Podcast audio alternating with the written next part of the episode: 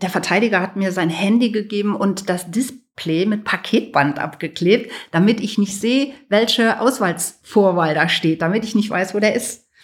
Und als er dann angefangen hat, mit mir zu sprechen und sagte, Sie wissen gar nicht, in was Sie reingestochen haben, und er losgelegt hat mit seinen, seinen ganzen Hintermännern und mit diesen Wahnsinnsstrukturen und Verschleierungen, die dahinter stecken, da wusste ich, ja, das ist was ziemlich Großes und hoffentlich schaffe ich das. Dass wir eigentlich wie Kriminalbeamte arbeiten. Also wir haben die gleichen Rechte und Pflichten wie die Beamten des Polizeidienstes. Wir haben aber die Ausbildung nicht. Ja, spätestens nach dem versuchten Brandanschlag aufs Auto habe ich mich wirklich gefragt, äh, ich bin Steuerfahnder. Also davon hat mir nie einer was gesagt, dass sowas passieren kann. Herzlich willkommen. Mein Name ist Daniel Fürk und ich freue mich sehr, euch heute zu einer neuen Episode Gin and Talk begrüßen zu dürfen. Ich bin dieses Mal in Düsseldorf und treffe mich hier mit Birgit Orts. Sie ist seit über 20 Jahren Steuerfahnderin und hat bei Clankriminalität, bei Cum-Ex-Deals und Steuerhinterziehung in Geldwäscheverfahren, bei den Panama Papers, bei Korruptionsvorwürfen und zuletzt beim systematischen Betrug mit Corona-Soforthilfen ermittelt. In ihrem Buch als Steuerfahnderin auf der Spur des Geldes erzählt sie aus der Insider-Perspektive, wie sie in ihrer Arbeit versucht, gegen organisierte Kriminalität vorzugehen.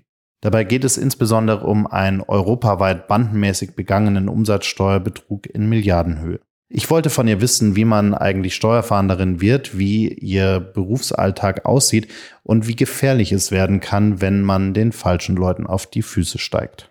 Wenn dir diese Episode Gin Talk gefällt, dann folg uns bei Spotify, Apple Podcasts oder wo auch immer du gerne Podcasts hörst und schau auch mal auf unserem YouTube-Kanal vorbei. Jetzt aber viel Spaß beim Zuhören. Schön, dass ihr alle wieder mit dabei seid. Zwei Menschen, eiskalte Drinks und eine Menge Zeit für ein persönliches Bargespräch. Herzlich willkommen an unserem Bartresen. Herzlich willkommen zu einer neuen Folge Gin and Talk. Mach es dir gemütlich, lehn dich zurück und tauche ein in die verrucht düstere Atmosphäre unserer Studiobar.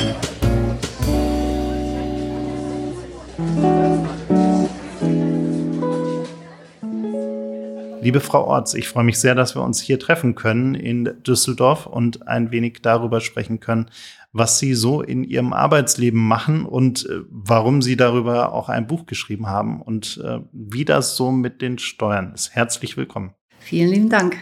Sie sind Steuerfahnderin. Jetzt muss man ja für die Zuhörer erstmal erklären, Sie sind jetzt nicht irgendwo so ein äh, normaler Finanzbeamter sozusagen, sondern Sie sind wirklich eine Straf in einer Strafverfolgungsbehörde. Wie wird man denn überhaupt Steuerfahnderin? Wie wird man Steuerfahnder? Ja, äh, erstmal vorab. Äh das haben Sie schon richtig gut erklärt, weil das ist nämlich schon, schon ein Punkt, der draußen gar nicht so bekannt ist weil wir ja als Strafverfolgungsbehörde Teil der Finanzverwaltung sind, werden wir so gar nicht so richtig als Strafverfolgungsbehörde gesehen. Ähm, man kann sich bei uns nicht extern bewerben. Also es kann keiner jetzt sagen, ich möchte Steuerfahnder werden und bewirbt sich. Ähm, wir fangen alle gleich an. Also auch ich habe angefangen äh, bei einem Finanzamt macht, äh, man macht da die Ausbildung. Die ist gekoppelt mit einem Studium. Also das läuft ähm, parallel zusammen. Das Studium ist auch fantastisch. Das ist an der Fachhochschule für Finanzen, zumindest hier bei uns in NRW. Und da machen wir auch alle die gleiche Ausbildung. Und ähm, nach dieser Zeit geht dann auch jeder an das Finanzamt und bearbeitet Steuererklärungen oder ist in der Erhebungsstelle tätig oder wo man gerade ähm, Verwendung findet. Das war auch bei mir so. Ich habe also auch zuerst in einer Veranlagungsstelle gearbeitet. Der schreibt sich war aber so nicht so ganz mein Ding und habe mich dann für den Außendienst beworben. Und dann war ich in der Betriebsprüfung. Und wir haben in der Finanzverwaltung ein Personalentwicklungskonzept. Es hat sich inzwischen etwas geändert, aber zu meiner Zeit war es so, dass jeder eine bestimmte Zeit in einer bestimmten Stelle arbeiten musste so, dass man ähm, fünf Jahre in einem Veranlagungsbezirk oder fünf Jahre in der Rechtsbehelfsstelle oder in Außendienst. Man musste sozusagen äh, überall Dienst tun. Und von der Betriebsprüfung, wo ich acht Jahre war, ähm, habe ich dann doch vermehrt irgendwann äh, Fälle gehabt, die ich zu prüfen hatte, wo mir Dinge aufgefallen sind, die so Ungereimtheiten. Also wir kalkulieren ja in einigen Bereichen, ob das mit den Einnahmen und den Ausgaben so stimmen kann. Und ich hatte immer mehr Fälle, wo ich gedacht habe, irgendwas stimmt da nicht. Und, und das stimmt nicht, weil es ein Zufall ist oder weil sich jemand einfach vertan hat, sondern das sieht nach bewusster Manipulation aus, äh, eben am Gesetz vorbei. Und dann habe ich, ähm, wir wissen natürlich, dass es eine Steuerfahndungsstelle gibt. Und dann habe ich Kollegen angesprochen, habe denen das dann mal vorgetragen und habe mich auch mal erkundigt, wie ist denn so euer Job? Was macht man da, wie geht's? Und das fand ich so interessant, dass ich mich dann nach einiger Zeit eben für die Steuerfahndung beworben habe und seit eben dieser Zeit auch da bin, also jetzt seit 23 Jahren. Ähm, durch das Personalentwicklungskonzept ähm, wird eigentlich verhindert, dass ganz junge Leute zu uns kommen in die Steuerfahndung, weil sie halt bestimmte Stationen erstmal äh, abarbeiten müssen sozusagen oder dien, erdienen müssen. Von daher, das ist der Weg in die Steuerfahndung. Einen anderen gibt es nicht. Das heißt, verkürzt könnte man sagen, die Steuerfahndung fängt eigentlich da an, wo man annehmen muss, dass ein Versehen oder ein Fehler auszuschließen ist, sondern wirklich bewusst etwas äh, ja. manipuliert, verändert, wie auch immer wurde. Sobald ich also äh, wirklich den Verdacht habe, dass es jetzt äh, äh subjektiv auch tatsächlich vorsätzlich passiert ist, ja. Sie haben ja ein, ein Buch geschrieben über einen großen Umsatzsteuerskandal. Ist es tatsächlich auch so ein Thema, was am häufigsten auftritt, also das Thema Umsatzsteuer und das damit quasi manipuliert wird? Oder was sind, was sind Dinge, die Sie da so finden bei, bei Ihren Klienten? Das ist sehr unterschiedlich, weil wir, wir bearbeiten praktisch eigentlich zwei unterschiedliche Bereiche. Einmal ist es der Individualfall. Das kann eine Privatperson sein, das kann eine Firma sein, also ein Unternehmen, wo Ungereimtheiten festgestellt werden, wo Ermittlungen, äh, Vorermittlungen durchgeführt werden. Dann kommt man zum Verdacht, dann werden Verfahren eingeleitet. Äh, das ist der eine Fall. Ähm, ich kann jetzt nicht genau sagen, der kommt so und so oft vor, aber das ist ein Bereich, dieser Individualfall. Und dann gibt es den Bereich der organisierten Kriminalität. Und in dem bin ich ja ausschließlich tätig. Und unter denen fällt natürlich auch dieser europaweite Umsatzsteuerbetrug, unter denen fällt Cum-Ex-Ermittlungen, Clankriminalität, italienische organisierte Kriminalität, äh, Staatsschutzdelikte, das fällt alles unter den Bereich organisierte Kriminalität. Und dieser Bereich, der expandiert. Also mittlerweile, wie gesagt, in den letzten zwei Jahrzehnten hat sich ähm, das Täterverhalten so geändert, und der Bereich der, also ich sage es jetzt mal, OK steht für organisierte Kriminalität, der ist inzwischen aus meiner Erfahrung der größere Bereich geworden. Der konkrete Fall, mit dem Sie sich im Buch ja auch beschäftigen, äh, ist ja wirklich europaweit, ist international äh, riesengroß. Wir, wir reden davon irgendwas um die 50 Milliarden Euro, die äh, da jährlich äh, quasi irgendwo unter den Teppich gekehrt worden sind. So muss man es ja fast schon wirklich sagen. Wie sind Sie auf diesen Fall gekommen? Was, was war so der Punkt, wo Sie gesagt haben, irgendwas stimmt hier überhaupt gar nicht? ähm, ja, mit den 50 Milliarden äh, europaweit unter den Teppich gekehrt, das wäre ja noch, ähm, das ist eigentlich so der typische Fall von Steuerhinterziehung, dass ich einfach dem Staat nicht das gebe, was er eigentlich bekommen müsste. Aber in dem Fall ist es ja anders. Der Staat schüttet aus. Und zwar Geld, was nie gezahlt worden ist. Das heißt, da wird ein Füllhorn ausgeschüttet über Kriminelle, was wir zusammengetragen haben. Das ist alles unser Geld, ja. Und das macht es eben ähm, wirklich, äh, ist es erstrebenswert, diese Fälle aufzuklären. In dem Fall, ja, wie hat's angefangen? Ich hatte ein, ein Amtshilfeersuchen, also wir Kollegen im Bundesgebiet, wir haben ja Föderalismus, jedes Land hat eine eigene, hat eigene Steuerfahndungsstrukturen. Aber wir arbeiten ziemlich gut zusammen inzwischen. Und ich habe halt eine Amtshilfeersuchen bekommen von einem anderen Bundesland und die sagten, du hör mal, da ist bei dir eine Firma im Bereich Handyhandel. Die, die arbeitet mit unserer Firma zusammen, aber bei uns haben wir so viele komische Dinge festgestellt. Ähm, wir würden die gern durchsuchen, würdest du uns unterstützen? Ja, natürlich, das macht man, das ist üblich. Und dann habe ich mir ein paar Sachen angeguckt zu der Firma. Man möchte ja informiert sein und dann sind wir auch rausgegangen. Also wir haben durchsucht.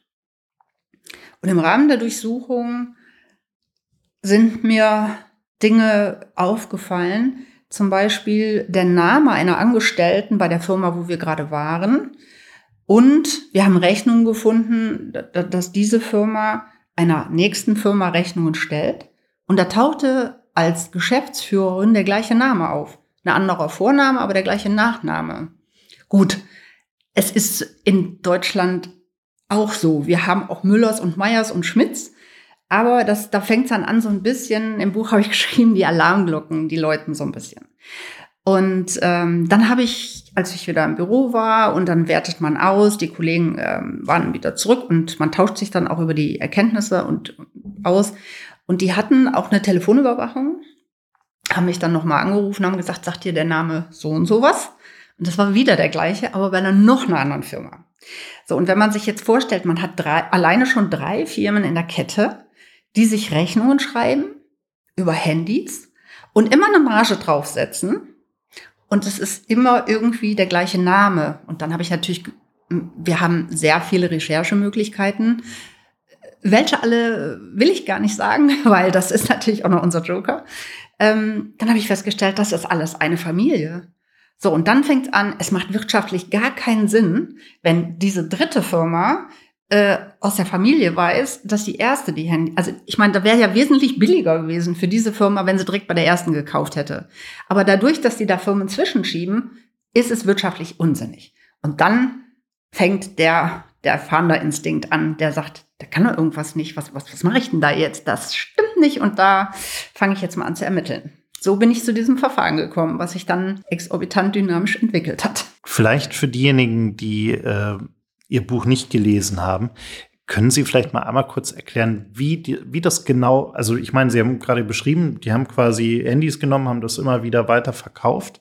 Ähm, jetzt könnte man ja sagen, okay, das ist nicht wirtschaftlich, das ist ja erstmal noch kein Problem. Ähm, also gut, Gewinnerzielungsabsicht und so weiter ist dann vielleicht nicht mehr ergeben, äh, nicht mehr gegeben. Aber erstmal ist es ja noch kein großes Vergehen. Was die aber gemacht haben, war ja, dass sie auf diesen Wegen immer weiter die, das Thema mit der Umsatzsteuer mehr oder weniger ähm, ja, mal weggelassen haben, mal, aber das können Sie vielleicht besser, besser kurz erklären. Ja, ich äh, will es auch nicht kompliziert machen. Deswegen habe ich es auch im Buch so einfach wie möglich beschrieben, weil ich möchte ja gerne, dass das Buch auch Leute lesen, die nicht aus dem Bereich Steuern kommen und die nicht sofort abschrecken, wenn die meinen, das wäre eine trockene Materie. Ähm, ich stelle es natürlich äh, ganz stark vereinfacht dar. Der Umsatzsteuerbetrug funktioniert ganz stark vereinfacht so. Wir haben ein eine, ähm, europäisches Mehrwertsteuersystem und das besagt, die Firma in Deutschland, die erste, die im Ausland Handys kauft, die kauft die ohne Umsatzsteuer. Das heißt, also ich spare mir jetzt Fachbegriffe. Ähm, die bekommt die ohne Umsatzsteuer, also ich sage jetzt mal 10.000 Euro. Wenn der Weiterverkauf ist mit Umsatzsteuer, weil das ist die erste Firma in Deutschland, die an die nächste Firma in Deutschland verkauft und sie stellt natürlich die Umsatzsteuer in Rechnung. Die zweite Firma kann sich die Umsatzsteuer, muss natürlich wieder, wenn sie eine Rechnung stellt, an die dritte Firma Umsatzsteuer bezahlen, kann aber die Umsatzsteuer, die in den Einkaufsrechnungen drin waren, gegenrechnen. Das heißt, die Firma, die erste Firma zahlt, müsste Umsatzsteuer zahlen einen relativ hohen Betrag, weil sie ja keine Vorsteuern hat. Also die Umsatzsteuer aus der Eingangsrechnung ist nicht da. Die zweite Firma zahlt nur einen kleinen Saldo. Die dritte auch, die vierte auch, die fünfte auch. Ganze Ketten. Bis die letzte Firma in dieser Kette wieder ohne Umsatzsteuer ins Ausland liefert. Das ist auch im Gesetz vorgesehen. Das ist steuerfrei. Die zieht sich praktisch nur die Umsatzsteuer aus der Einkaufsrechnung. Das heißt, sie kriegt eine Riesenerstattung. Und der Betrug, der wird vollendet dadurch, dass die erste Firma in der Kette keine Umsatzsteuer zahlt. Dadurch wird natürlich, also hier geht dem Fiskus Geld verloren und hinten muss er auch noch zahlen. So, und dadurch kann die erste Firma, die nennt sich Missing Trader, weil nach drei Monaten spätestens, also bis das Finanzbehörden eventuell auf die Idee kommen, oh, da zahlt einer keine Umsatzsteuer, da müssen wir mal nachgucken, ist die verschwunden. Deswegen nennt die sich Missing Trader. Sie wird ersetzt durch eine andere Firma, wahrscheinlich in einem anderen Bundesland, so dass die Finanzbehörden da gar nicht so schnell hinterherkommen. Und dadurch, dass sie praktisch die Umsatzsteuer nicht zahlt, kann sie die Ware verbilligt in diesen Kreislauf bringen. Das heißt, äh, selbst für den, die letzte Firma ist immer eine wirtschaftlich legale Firma mit einem bekannten Namen. Und für die ist natürlich die, der Handykauf aus dieser Kette ganz attraktiv, weil er wesentlich billiger ist als woanders. In meinem Verfahren, äh, der Beschuldigte, der hat ja auch mal gesagt, äh, das erklärt doch, warum Handys auf eBay oder sonst wo so viel billiger sind. So, die laufen dann einmal durch die Kette, haben wir theoretisch 19 Euro gespart. Dann laufen die vielleicht nochmal durch die Kette, das sind dann schon zweimal 19 Euro. Und so wird die Ware, egal ob das Handys sind oder Kupferkartonen oder Emissionszertifikate, was alles in dieser Zeit war, äh, deutlich verbilligt und der Staat schüttet Geld aus, was er nie bekommen hat. Ich hoffe, das war jetzt einfach genug ähm, dargestellt. Aber das System ist halt ähm, einfach, das System ist kompliziert, aber vom Verständnis her, es wird Geld ausgezahlt, was nie gezahlt worden ist. Dadurch wird die Ware verbilligt, ist interessant für abnehmende Firmen. Ja, und meistens werden die Handys wieder zurückgeschleust. Also wir haben auch festgestellt, dass die Handys teilweise gar, die sind gar nicht bewegt worden. Das ist also eine abgesprochene Kette, wo man dann sagt, so, die, es werden nur Rechnungen geschrieben, die Handys bleiben bei irgendeiner Spedition liegen, bis das die letzte Firma die verkauft und dann werden die erst transportiert. Und zwischendurch, das sind alles nur rechnungsstellende Scheinfirmen. Nur um Umsatzsteuer zu hinterziehen, also Geld zu scheffeln, was nie bezahlt worden ist, und die Ware abzupreisen. Und das ist ein, ein System, das hat vor 20 Jahren geklappt, vor 15 und das klappt heute auch noch. Die, ähm, die Wege sind etwas anders geworden, weil die Täter da draußen, die äh, passen sich natürlich auch den, den Reaktionen der Finanzbehörden an. Äh, je nachdem, wie oft wir äh, Strafverfahren haben, wie wir ermittelt haben, in welchem Bundesland, die reagieren ja viel schneller als wir. Das heißt, das System funktioniert immer noch etwas anders natürlich über die ganzen Jahre, aber es läuft noch. Es wird immer noch massiv Umsatzsteuer hinterzogen. Wann haben Sie denn gemerkt, dass Sie da wirklich einer, einer großen Sache auf der Spur sind? Also, dass das jetzt wirklich was ist, wo wirklich viel Geld bewegt wird? Ähm, ich, wann habe ich das bemerkt? Die einzelnen kleinen Firmen und dann mit einem Täter, der zu diesem Zeitpunkt 21 Jahre alt war, da habe ich das zuerst nicht so überrissen. Ich hatte eine Vermutung, dass der noch hinter viel mehr Firmen steht. Aber das muss ja erstmal bewiesen werden. Und er nutzt ja sehr viele Aliasnamen. Äh, es ist in dem Augenblick, ist es richtig bewusst geworden, als wir noch zwei, drei Firmen gefunden haben, wo er offensichtlich dahinter steckt und wo ich verwandtschaftliche Verhältnisse weiter aufgeklärt habe. Wo ich also festgestellt habe, ja, es ist jetzt nicht sein Name oder der seiner Schwestern, sondern es ist jetzt der Cousin. Der hat ja einen anderen Namen, aber man kann ja auch recherchieren, wer mit wem wie verwandt ist. Und dann habe ich gedacht, das kann nicht sein, dass jetzt schon sechs, sieben Firmen dabei sind, wo immer Familie irgendwo eingebaut ist. Das muss was Größeres sein.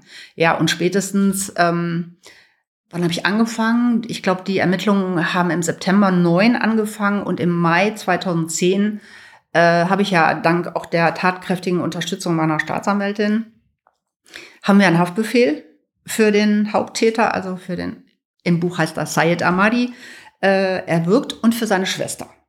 Weil die ist offizielle Geschäftsführerin. Wir haben äh, bewiesen, dass diese Firma eine Scheinfirma ist, also Haftbefehl.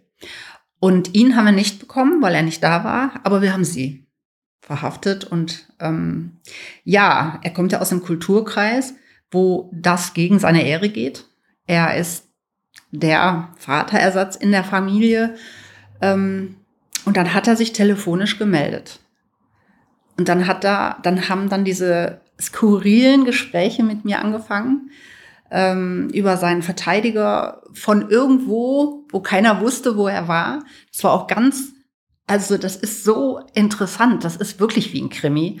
Äh, der Verteidiger hat mir sein Handy gegeben und das Display mit Paketband abgeklebt, damit ich nicht sehe, welche Auswahlsvorwahl da steht, damit ich nicht weiß, wo der ist. Und als er dann angefangen hat, mit mir zu sprechen und sagte, Sie wissen gar nicht, in was Sie reingestochen haben, und er losgelegt hat mit seinen, seinen ganzen Hintermännern und mit diesen Wahnsinnsstrukturen und Verschleierungen, die dahinter stecken, da wusste ich, ja, das ist was ziemlich Großes und hoffentlich schaffe ich das, weil damals war man noch Einzelkämpfer. Es hat sich natürlich im Laufe der Jahre jetzt äh, an unserer Arbeit auch was geändert. Aber damals war ich noch alleine. Ich hatte als Unterstützung meine, meine damalige Chefin und die Staatsanwältin. Und, und das war's. Und äh, deswegen habe ich ja auch das Buch auch geschrieben, weil ich aufzeigen wollte, ähm, wieso, dass unsere Arbeit ein Krimi sein kann. Und ähm, letztendlich, ich greife das jetzt vielleicht mal ein bisschen vor, ähm, zu erklären, wie die Steuerfahndung arbeitet, dass wir eigentlich wie Kriminalbeamte arbeiten. Also wir haben die gleichen Rechte und Pflichten wie die Beamten des Polizeidienstes. Wir haben aber die Ausbildung nicht. Wir sind ja nur steuerlich ausgebildet und nicht strafrechtlich und schon gar nicht polizeilich. Wir, uns fehlt kriminalistisches Gespür. Wir haben die Ausstattung nicht. Und was passiert, wenn man dann sozusagen als naiver Steuerfahnder in diesen Strudel reingeht, in den Bereich der organisierten Kriminalität, der so exorbitant groß ist? Und was dann passieren kann, darüber habe ich eben das Buch geschrieben und da ist ziemlich viel passiert. Es wurde ja dann auch richtig ernst. Also ja. sie wurden dann auf einmal verfolgt. Ähm, sie haben Drohungen bekommen. Äh, da ja. wurde es ihnen dann wahrscheinlich auch erstmal ein bisschen mulmig, oder? Ja, ähm, das ist richtig. Also nach der ersten Verfolgungsfahrt, ähm, ich habe es ja auch, äh, also das Buch ist auch ein bisschen autobiografisch. Ich wollte auch alle Gefühle rauslassen. Also äh, die, die, die Ermittler in den Krimis im Fernsehen, die sind immer so genial. Und äh, vielleicht haben die eine Schwäche, äh, aber ich wollte zeigen, dass ein Ermittler so oft an Grenzen stoßen kann, dass er eben, und das sind auch nur Menschen, äh, dass man weinen kann, äh, dass man verzweifelt ist. Ähm, das betrifft nicht nur die Kripo, das betrifft auch uns, ja. Und ja, spätestens nach dem versuchten Brandanschlag aufs Auto habe ich mich wirklich gefragt, äh, ich bin Steuerfahnder. Also davon hat mir nie einer was gesagt, dass sowas passieren kann. Und ähm, ja, da wird einem dann schon mulmig, ja. Sie mussten ja dann auch umziehen oder sind umgezogen, weil äh, das mit dem alten Haus sicherheitstechnisch nicht so gut funktioniert hat. Wie geht es Ihnen denn heute damit? Also ähm, spüren Sie heute noch eine Gefahr? Müssen Sie heute noch aufpassen? Ja, mehr oder weniger. Ähm, ich sag mal, unser Bereich ist eigentlich genauso ungefährlich gefährlich wie der bei der Kriminalpolizei. Das heißt, ähm, wenn ich jetzt diesen, diesen einen Bereich nehme, den wir auch bearbeiten, also diesen Individualfall, da habe ich natürlich als Ersteinschätzung eigentlich gar kein Risiko. Da erwarte ich nicht, wenn ich bei einer Firma durchsuche, dass da einer mit der Waffe steht. Ist allerdings alles eine Wundertüte, weil die Gewaltbereitschaft auf der, also der, des normalen Bürgers ähm, ist es äh, größer geworden. Also die Leute werden aggressiver. Also von daher kann man auch für den Bereich nicht völlig ausschließen, dass da mal einer eine Vase äh, Richtung Prüfer oder Fahnder schleudert. Allerdings der Bereich, den wir bearbeiten, den Bereich der organisierten Kriminalität, der hat natürlich ein ganz anderes Gegenüber. Die sind polizeierfahren, die sind gewaltbereit häufig. Wir machen natürlich vorher Abklärungen, ist der vorbestraft wegen schwerer Körperverletzung? Hat der Waffen? Wissen wir alles nicht, aber der Bereich ist und bleibt natürlich gefährlich. Daher haben wir ja auch die letzten Jahre dafür gekämpft, dass wir auch schusssichere Westen bekommen. Weil, wie gesagt, die Ausstattung der Steuerfahndung ist genauso wie die aller anderen Finanzbeamten. Jetzt muss man dazu wissen, ich kann es nur für NRW sagen, aber ich glaube, in anderen Bundesländern ist es ähnlich. Ich glaube, aktuell haben wir 38.000 Finanzbeamte in NRW und nur 650 Steuerfahnder. Das sind unter drei Prozent.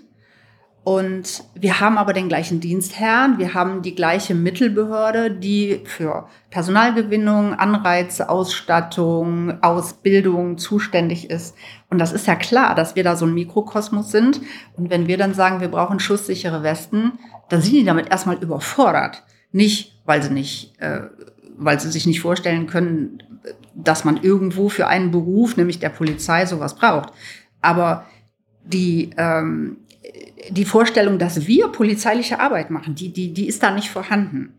Und ähm, ja, unser Bereich ist da ähnlich wie bei der Kripo anzusiedeln mit der Gefahr. Hat sich das dann irgendwie verbessert? Also ich meine, Ihr Fall wurde ja dann auch durchaus äh, etwas prominenter äh, und äh, auch die Gefahren und die Bedrohungen, mit denen Sie da klarkommen mussten, ist hat sich vielleicht auch dadurch ein Stück weit was bewegt, dass man gesagt hat, wir müssen da echt mal ein bisschen drüber nachdenken, wie wir, wie wir unsere Mitarbeiter ja auch schützen können? Eigentlich erstmal nicht, weil, äh, weil man damals davon ausgegangen ist, jetzt muss ich sagen, das Buch ist ja nun äh, von 2009 bis 2018 geschrieben. Ich habe versucht, es chronologisch ähm, zu halten. Wir haben mittlerweile natürlich äh, Veränderungen gute Veränderungen. Das hat 2015 angefangen mit der kleineren Bildung äh, dieser Kooperationseinheit, ähm, Ermittlungseinheit organisierte Kriminalität und Steuerfahndung. Da haben wir mit zehn, zwölf Leuten haben wir, sind wir gestartet, nämlich ähm, nach dem Modell der zusammengerückten Schreibtische. Also Finanzverwaltung, Steuerfahndung und Polizei, also LKA auf der einen Seite. Wir sitzen im LKA und haben dadurch, durch, auch durch die Zusammenarbeit mit den Kollegen, natürlich viel mehr auch von dieser Arbeit mitbekommen. Am Anfang haben wir natürlich auf gemeinsamen Einsätzen schusssichere Westen von der Polizei geliehen bekommen und haben dann schon äh, Anfragen gemacht, ob wir nicht eigene haben können. Aber zwölf Leute, die da sitzen und was haben wollen, das findet erstmal kein Gehört. Dann ist ja 2018, ist ja unsere Einheit, weil es wirklich richtig gut ist, und zwingend erforderlich in diesem Bereich der Bekämpfung der organisierten Kriminalität, wo Steuerhinterziehung immer dabei ist, ist das denn aufgestockt worden in die Taskforce. Wir sind mittlerweile, glaube ich, 54 Kolleginnen und Kollegen in der Taskforce und äh, das ist aber bisher nur in NRW passiert. Und äh, da wurde natürlich der erste Bereich, der da gestärkt wurde, war Cybercrime. Also der rein der IT-Bereich, wo man wirklich auch bei uns festgestellt hat, ja, Viele Dinge sind jetzt im Internet, ja, oder im Darknet oder äh, Straftaten, die mit Kryptowährungen in, in, in Zusammenhang stehen. Äh, das ist tatsächlich äh, wirklich schon gut, hat sich das entwickelt. Aber das Thema Gefährdung, das ist immer noch nicht so in den Köpfen des Dienstherrn angekommen, dass das ein ernstzunehmendes ist. Ich hoffe allerdings, unser äh, Finanzminister in NRW, der hat ja äh, Großes vor und äh, richtig Gutes. Es war schon im Koalitionsvertrag ähm, zu sehen, dass er Finanzkriminalität bekämpfen will und die Steuerfahndung auch ein wenig reformieren möchte. Das ist schon mal der erste Ansatz. Und ich habe ja äh, in meinem Buch hinterher auch geschrieben, also es wäre halt besser, wenn wir eine eigene Behörde wären. Los und rausgelöst aus diesem ganzen Gefüge der Finanzverwaltung, jetzt nicht äh, komplett zum Innenministerium. Nein, nein, wir, wir müssen schon bei der Finanzverwaltung bleiben, weil wir auch Steuern festsetzen. Aber aus diesem Gesamtgefüge äh, des rein fiskalisch denkenden Bereich, sondern wir müssen in den Bereich der Strafverfolgung rein, mit anderen Ausbildungen und so weiter. Und der Minister gründet jetzt tatsächlich in NRW ein eigenes Amt. Äh, es soll heißen, darf ich sagen, hat er auch schon selbst in den Medien verkündet, ähm, das Bundesamt zur Bekä also das Landesamt zur Bekämpfung der Finanzkriminalität. Und da soll tatsächlich, da soll eine richtige Reform dieser Steuerfahndung stattfinden. Mit Säulen, mit, äh, mit, mit, mit ähm, effizienterer Zusammenarbeit mit dem BKA, dem LKA, dem Zoll, Verbindungsleute auch für, für die EU Bereiche, also zum Beispiel die Europäische Staatsanwaltschaft. Ähm, und da ist das Thema, was auch immer wieder aufkommt, Sicherheit, Eigensicherung. Brauchen wir auch mehr als nur schusssichere Westen? Also wir haben sie mittlerweile. Es hat halt fünf, sechs Jahre gedauert. klar, wenn, wenn eine Minderheit solche äh, Forderungen stellt, muss man natürlich erstmal prüfen, ja, äh, für wen ist das alles und ähm, ja, und diese neue, diese neue Behörde, da ist auch das Thema Eigensicherung wird ein, ein, ein großer Punkt sein. Insofern tut sich jetzt wirklich was.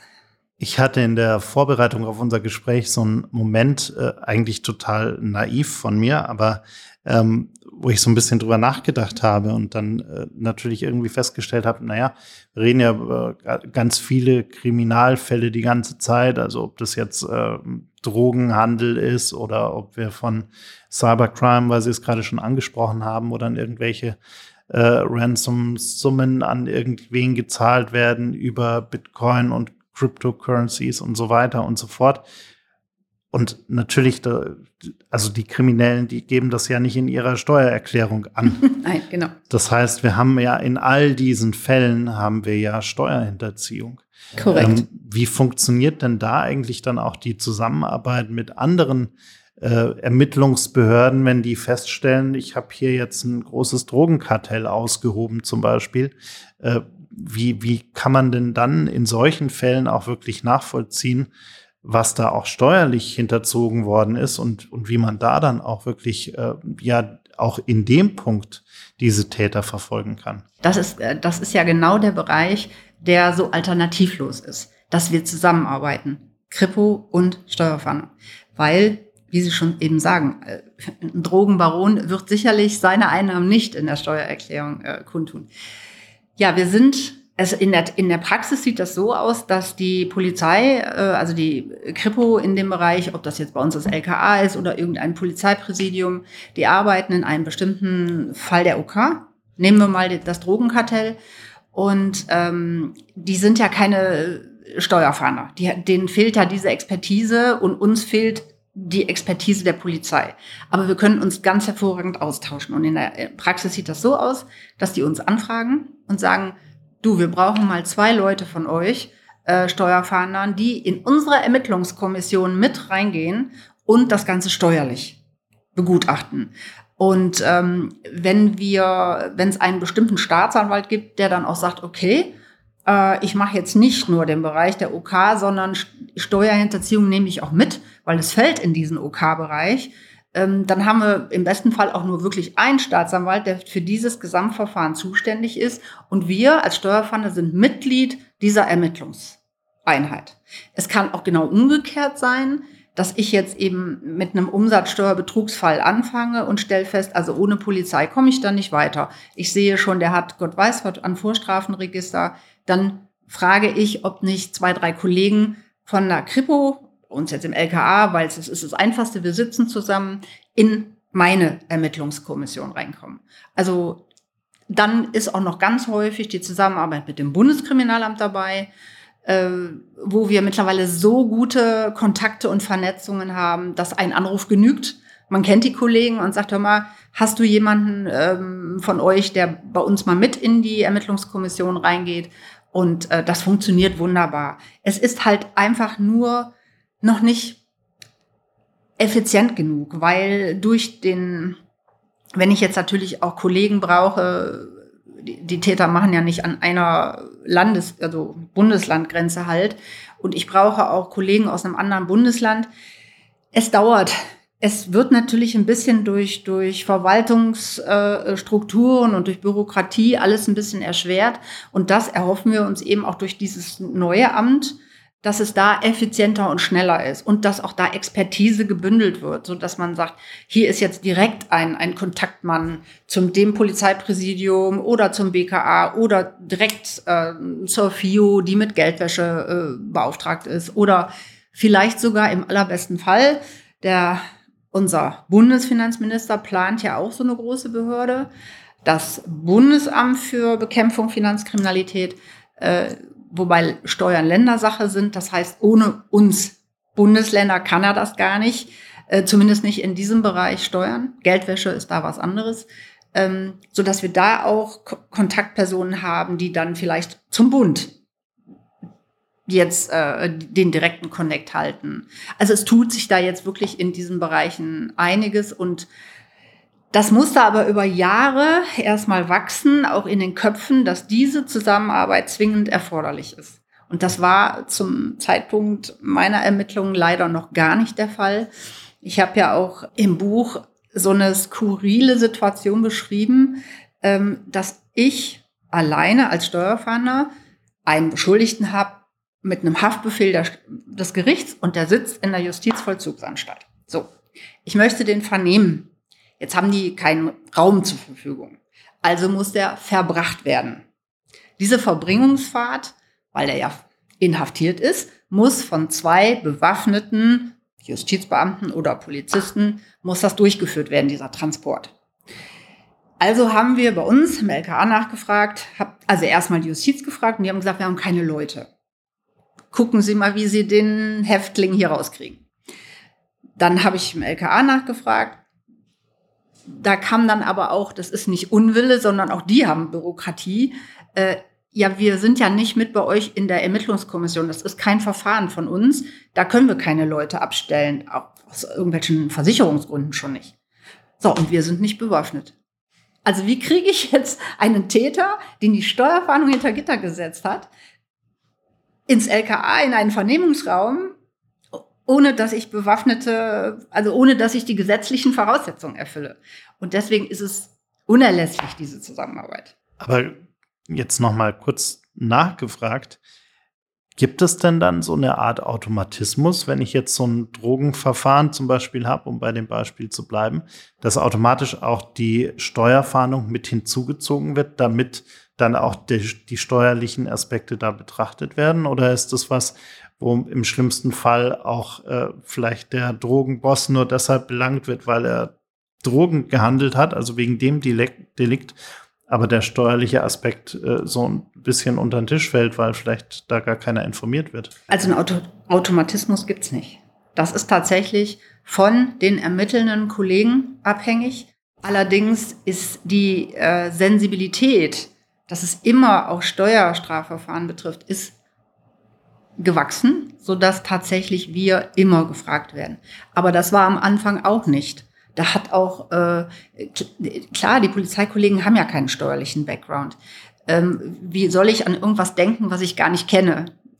Also es gibt keinen Automatismus und früher gab es tatsächlich äh, mit Sicherheit Verfahren, äh, wo die Steuerhinterziehung völlig äh, außen vor geblieben, beziehungsweise die Verfolgung der Steuerhinterziehung völlig außen vor geblieben ist, weil wir da nichts von wussten. Ähm, ist auch umgekehrt der Fall. Also was wir nicht wissen, können wir nicht sehen. Also wenn wir jetzt in einem Steuerstrafverfahren tatsächlich einen anderen Delikt hätten, der im Bereich der Polizei fällt und, und wir haben die Sensibilität nicht dafür, dass es ein Delikt ist, äh, können wir auch da niemanden zuziehen. Das ist aber, das hat sich in den letzten Jahren sehr, sehr stark verbessert und äh, es ist mittlerweile auch so, ähm, die Steuerhinterziehung in diesen Fällen, nehmen wir mal, bleiben wir beim Drogenkartell, die ist klarer und einfacher nachzuweisen. Manchmal ist es tatsächlich so, dass wir, es muss jetzt nicht das Drogenkartell sein, wo auch vieles evident ist, aber lassen wir mal Korruptionsbekämpfung oder sowas. Äh, da ist der Steuerhinterziehungsbereich häufig viel leichter zu beweisen und auch manchmal das einzige Ergebnis, was hinterher rauskommt. Dass die Korruption letztendlich nicht bewiesen werden kann und derjenige praktisch nur wegen Steuerhinterziehung verurteilt wird. Allerdings stelle ich das nur wirklich mal in äh, Parenthese, weil äh, gerade in diesen Bereichen sind das ja schon enorme Summen. Aber ähm, die, die, die Schwelle, die Beweisschwelle äh, und auch der Anfangsverdacht, äh, um einen Durchsuchungsbeschluss zu erwirken, der ist bei der im Steuerstrafverfahren wesentlich geringer. Also ich habe einen Anfangsverdacht. Wenn ein Ermittler einen Anfangsverdacht hat und der kann den manifestieren und der findet einen Staatsanwalt, der sagt, da bin ich bei, da wird ein Beschluss beantragt. Wir, un, unsere Schwelle ist geringer als bei Korruption oder bei Staatsschutzdelikten oder bei Mord. Also äh, da müssen viel mehr Voraussetzungen vorliegen. Und deswegen wissen die Kollegen mittlerweile, Steuerhinterziehung ist sowieso immer dabei. Und wir können vielleicht viel schneller durchsuchen und unsere Beweise finden äh, und dadurch auch diese Taten viel, viel besser aufklären, ähm, wenn wir alle zusammenarbeiten.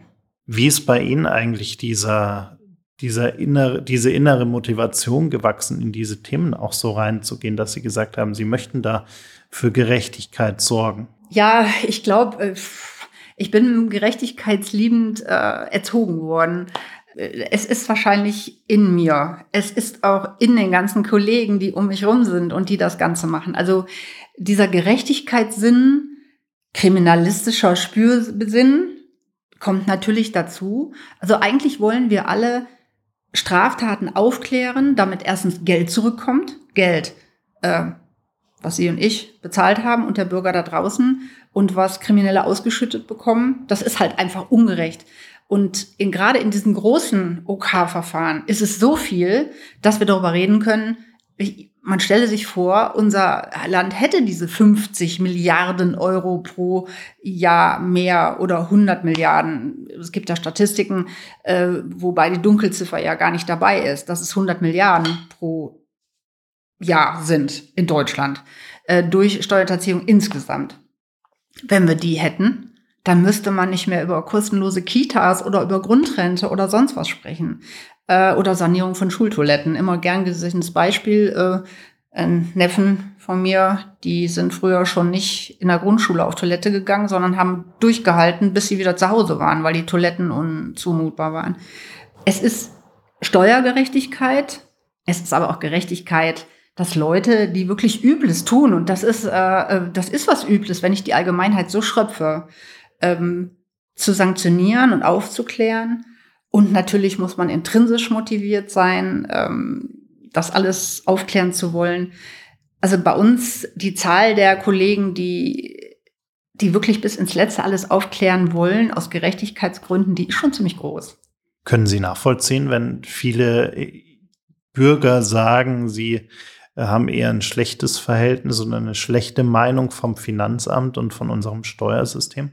Ja, das ist natürlich äh, plakativ, natürlich. Ähm, wir haben in Deutschland ein kompliziertes Steuersystem mit vielen, vielen Ausnahmen und Paragraphen und so weiter. Das ist jetzt nicht wirklich bürgerverständlich.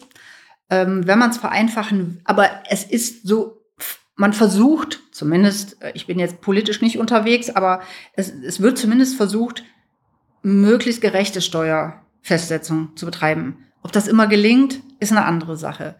Äh, ob ich jetzt sage, die Steuern sind zu hoch, die Steuersätze, ist auch eine andere Sache. Aber dadurch geht es diesem Land ja auch gut. Ja, also wir haben natürlich immer was zu meckern. Äh, aber letztendlich funktionieren hier ja viele Sachen und die müssen ja auch bezahlt werden. Ähm, ja, ich verstehe das, ähm, dass Steuererklärungen fertigen inzwischen ein echtes Problem ist. Das liegt auch an einem Programm, mit dem jeder die Steuererklärung machen muss.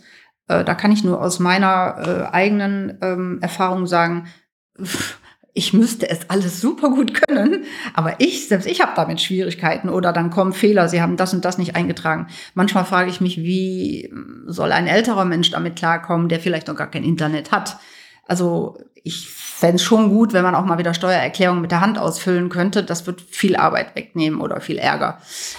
Was natürlich auch draußen immer noch äh, oder welchen Eindruck man immer noch hat oder den die Bevölkerung noch hat, ist, dass es viel einfacher ist, ähm, beziehungsweise dass die Kleinen, dass man denen ganz schnell das Geld wegnimmt und die Großen dürfen laufen gehen weil wir da nicht drankommen. Und deswegen habe ich auch das Buch geschrieben, weil ich mal, weil die Art der Steuerfahndung, die Arbeit kennt keiner. Und ich wollte mal ein bisschen den Vorhang lüften, um zu zeigen, doch, wir gehen auch an die Großen dran. Erstens ist es aber nicht so publik. Also wir haben ja keine Öffentlichkeitsarbeit, keine Medienstelle. Gut, im Finanzministerium vielleicht, aber die kriegen natürlich die Basisarbeit nicht mit. Und äh, da wollte ich mal zeigen, ja, wir machen auch die Großen. Wir haben auch Erfolge bei den Großen, aber es dauert länger, weil deren Gestaltungen sind so schon viel schwieriger als dem Individualfall nachzuweisen, äh, dass er Einnahmen nicht erklärt hat oder Ausgaben erfunden hat. Äh, die haben viel mehr Gestaltungen, alleine schon durch, durch Offshore-Gebilde, diese ganzen Verschleierungswege. Äh, das dauert viel, viel länger und ich brauche viel mehr Vorbereitung, um diese Fälle aufklären zu wollen. Das sieht man bei Cum-Ex. Natürlich ist es zäh und langsam und dauert auch schon einige Jahre. Und es wird auch noch einige Jahre dauern. Aber es ist eine wahnsinnig schwierige Materie. Dazu muss man erstmal die Leute schulen. Ähm, sie müssen Investmentbanking verstehen. Sie müssen Börse verstehen. Und der normale Hintergrund eines Steuerfunders ist nicht unbedingt da der Kern, der Schwerpunkt. Ähm, dann alles auf Englisch. Dann Terabyte an Beweismitteln, die ausgewertet müssen äh, das dauert halt viel, viel länger und ist eben so nicht so präsent. Jetzt außer Cumex, das ist natürlich sehr präsent. Noch sind die Anklagen auch überschaubar, aber auch das wird in Zukunft äh, Fahrt aufnehmen. Nur es dauert länger. Und deswegen wollte ich auch mal einen Einblick geben, ähm, wie wir arbeiten und dass es nicht immer nur die Kleinen sind.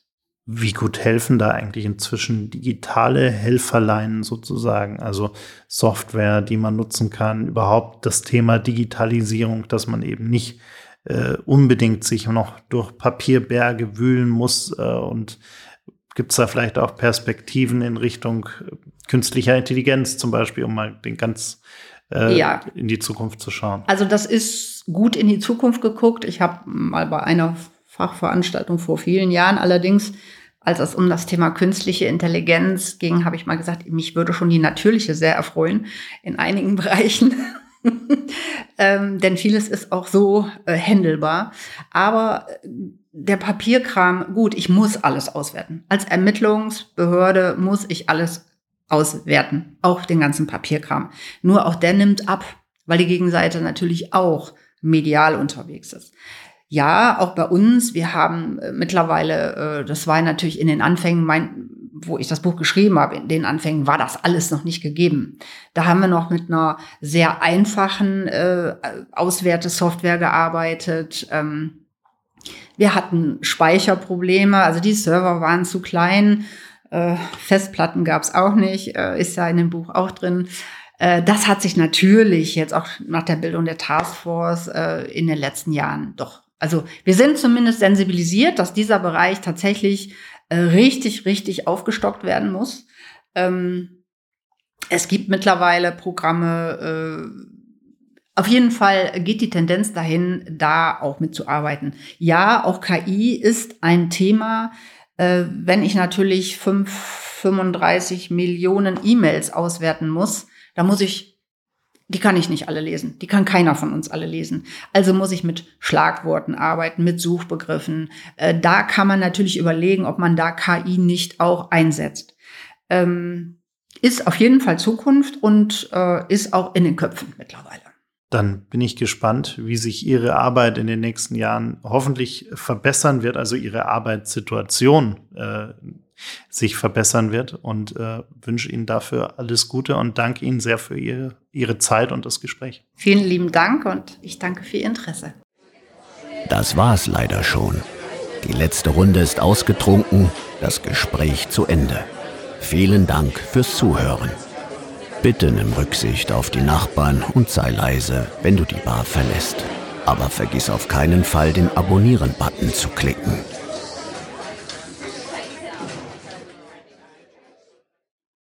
Gin and Talk ist ein Podcast von 48 Forward, produziert in den 48 Forward Studios in München.